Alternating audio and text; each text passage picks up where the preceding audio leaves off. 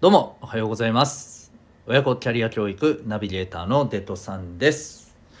この番組では子供のためのドラマスクール沖縄を応援しております。ドラマスクール演劇教室ということなんですけれども演劇を通してですね思考力や表現力またリーダーシップや決断力なども磨くことができるんですね。また演劇ですんで、えー、有機的にこういろんな人と関わったりまたいろんな役と、はい、向き合うことによってですね、えー、いろんな人や世界と、まああのー、コミュニケーションをとっていくことにもつながりますそうすることで生きる力の基本を養う、まあ、そんなことがね、できるわけですね。ということで、えー、ぜひ気になる方はですねドラマスクール沖縄で検索いただきましたら、ウェブサイトが出てきますので、チェックしてみてください。超絶おすすめでございます。というわけで、改めまして、本日は2月22日火曜日でございます。お2が3つ並んだ日。ということで、お聴きいただいている小中高生、そして保護者の皆さん、いかがお過ごしでしょうか？えっ、と、僕今すごいですね、妙な緊張感がありましてこれ何かというと今実はですねこれいつものスタンド FM さんというあの音声配信で、え撮ってないんですね。実は LINE ライブで初めて撮っています。まあちょっとねあのこちらの方で発信するのもどうかなってまあ思ったのでやってみようってことでなんかすごく軽い気持ちでまあちゃちゃっと設定してですねちゃちゃっとやってみようと今日のあの朝8時ぐらいにねちょっと思ったんですけどやってみようっていうことでやってみてるんですけどこれライブ配信なんですよね。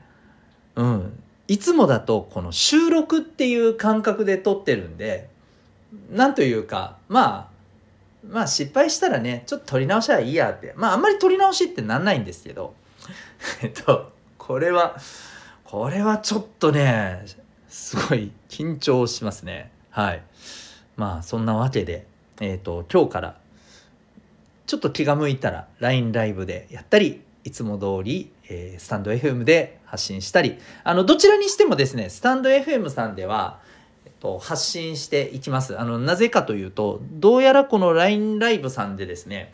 えっと、この配信したものってアーカイブも残るし、また、録画もできる、録音？録音か。録音もできるみたいなんですよね。なんで、はい、ちょっとそれも、えー、やってみながらですね、えー、スタンド FM さんでも、おそらく発信そのままできるんじゃないかななんて思ったりしてますので、えー、ぜひお楽しみください。ということで、ホームルーム始めていきたいと思います。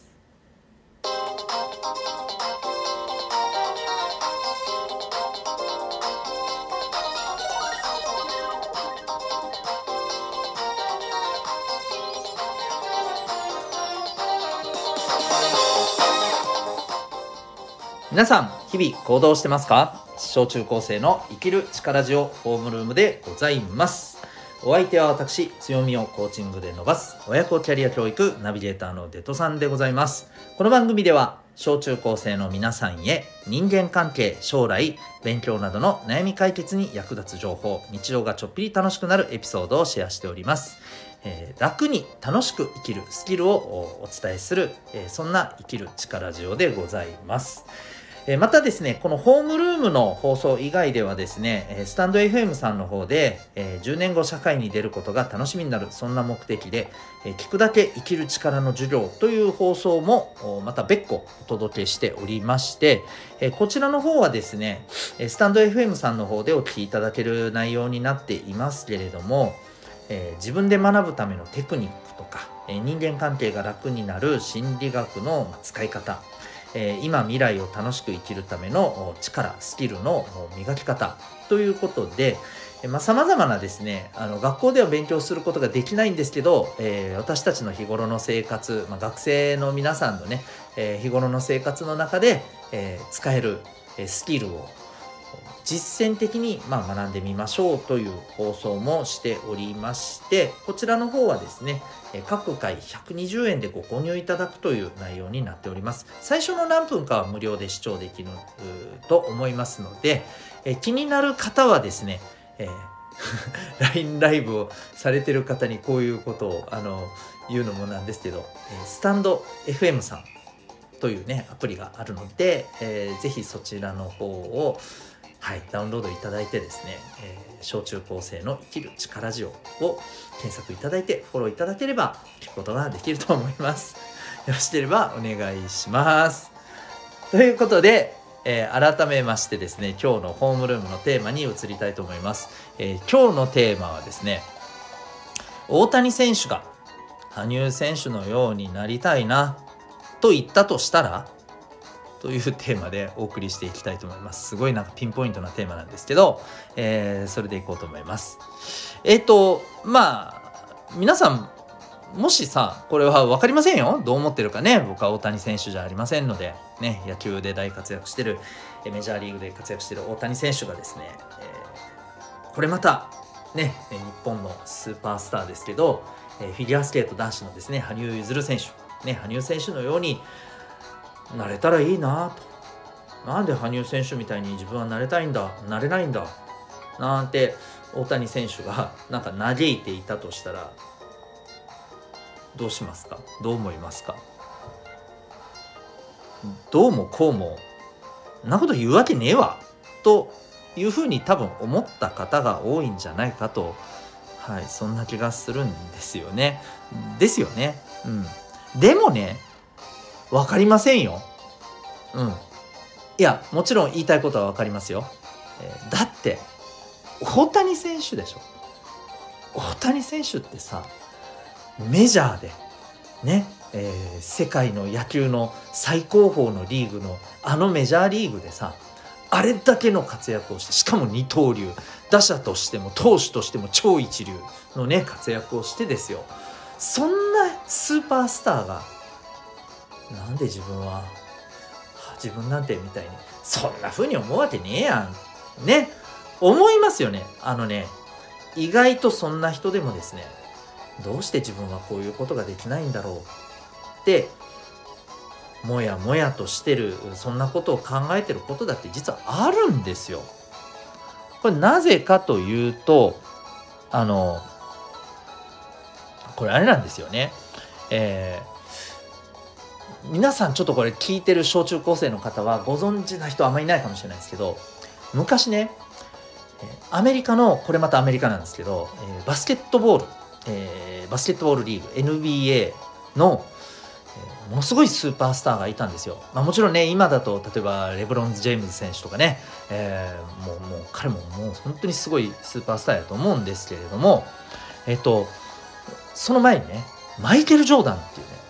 すごいスーパースターの人がいたんですよ。名前ぐらいは聞いたことあるかもしれません。僕はこうずっと彼が現役でいる頃にむちゃくちゃこう放送を見てた、人間なので、えー、よく彼のプレーをね見ていますけど。まあね何ていうか打ったら入るやろっていうね。どんな体勢から打ってもお前シュート決めるやろっていう正確無比なあのシュート。そしてえー、ドリブルもすごいんですよ。突破力もすごい。であとは何よりあのジャンプ力。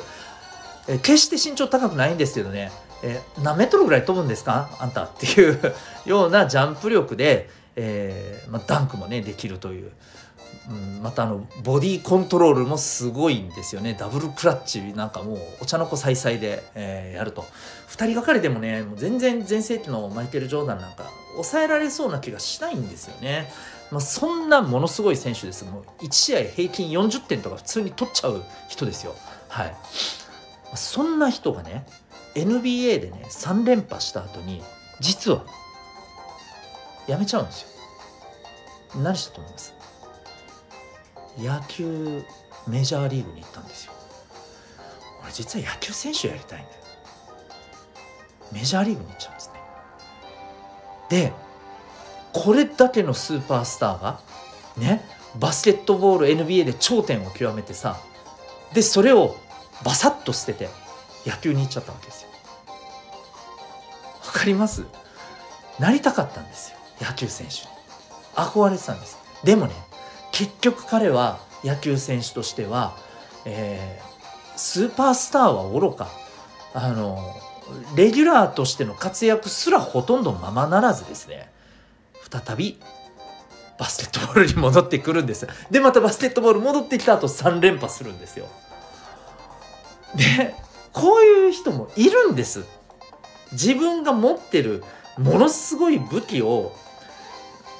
そんなものがありながらですね戻ってくる人もいるわけなんですね。そうなんですよ。なので、えここでちょっと皆さんにお伝えしたいのはですねやっぱり自分の持っている強みとか、まあ、宝って言ってもいいかもしれないよね。自分が持ってる本当に他の人にはない、えー、すごい部分っていうのがみんなそれぞれねやっぱあるんですよ。また今はなくても磨けるその何て言うのか原石みたいなものはもうあるわけですよ。それに気づいてそれを磨いて自分はこれがあるんだと。自分はここで、えー、頑張っていこうっていうところがねやっぱりこう見つかっていないとねああ自分って何もないなああの人すごいな自分なんか全然何もできんしみたいなね。そんな風なこう気持ちにね取られたりすると思うんですけれど自分のね宝を見つけることそれを磨くこと本当ねすごく大事だと思います。もし今自分に何もないなってもし思ってるんだとしたらですねそれはまだ気づいてないだけだと思います。あるいはまだ磨けてないからだと思います。じゃあどうすればいいか、うん、じゃあ自分のね持ってるものどうやってじゃあ見せたらいいの？ね。えー、これ見つける方法はいろんなアプローチがあります、えー、でこれはただ人によってねそれぞれまた違ってきますし、えー、皆さんがそれぞれどのその段階にあるかなんとなく気づいてるかもしれないし全く気づいてないかもしれない。あるいはまだ何も磨いてない状態かもしれない、うん、それぞれ違うので、えー、何からやっていって自分の持っている強みを見つけるのかっていうのはちょっと一概には言えないんですよね。なので、えー、もしちょっと気になる方はですねはいあのぜひ、えー、この冒頭でも言いましたけれどもスタンド FM さんでやっているですねこの生きる力の授業の放送の方もぜひあのお聞きいただけたらなというふうに思います、えー、興味ある方はぜひ、えー、チェックしてみてください。ということで今日はですね、えー、放送この辺で、え終わりにしようと思います。最初のですね LINE ライブでのこれこれ生配信なんですよね。はい、うん、よくわからないまま配信してますけれどえー、でこれをアーカイブとしてね、えー、残してそしてスタンド FM さんでもですねシェアしていこうと思っておりますので、はい、ぜひ興味ある方はまたお聞きいただいて何かしらですね、えー、お聞きになりたいことがありましたらはいあのメッセージなどいただけたらなというふうに思います。えー、よくわからないまま LINE ライブでの配信ということでね、初めて今日やってみましたが、えっ、ー、と、毎日、えー、この生きる力ジオホームルーム放送しておりますので、はい、これもですね、えー、ぜひ興味ある方はですね、えっ、と、そうだな、あの番組のところにですね、えっ、と、ウェブサイトへのリンクがありますので、えー、そこからちょっと僕がやってるオンラインコミュニティなどをチェックしてみてください。またそこからですね、えー、この、えー、生きる力ジオの方、スタンド FM の方もね、聞けるリンクの方もあると思います。ぜひチェックしてみてください。それでは、今日も心が躍るような学びの瞬間たくさん掴んでいくためにぜひ行動していってくださいね。ということで、えー、親子キャリア教育ナビゲーターのデトさんがお送りいたしました。それではまた明日。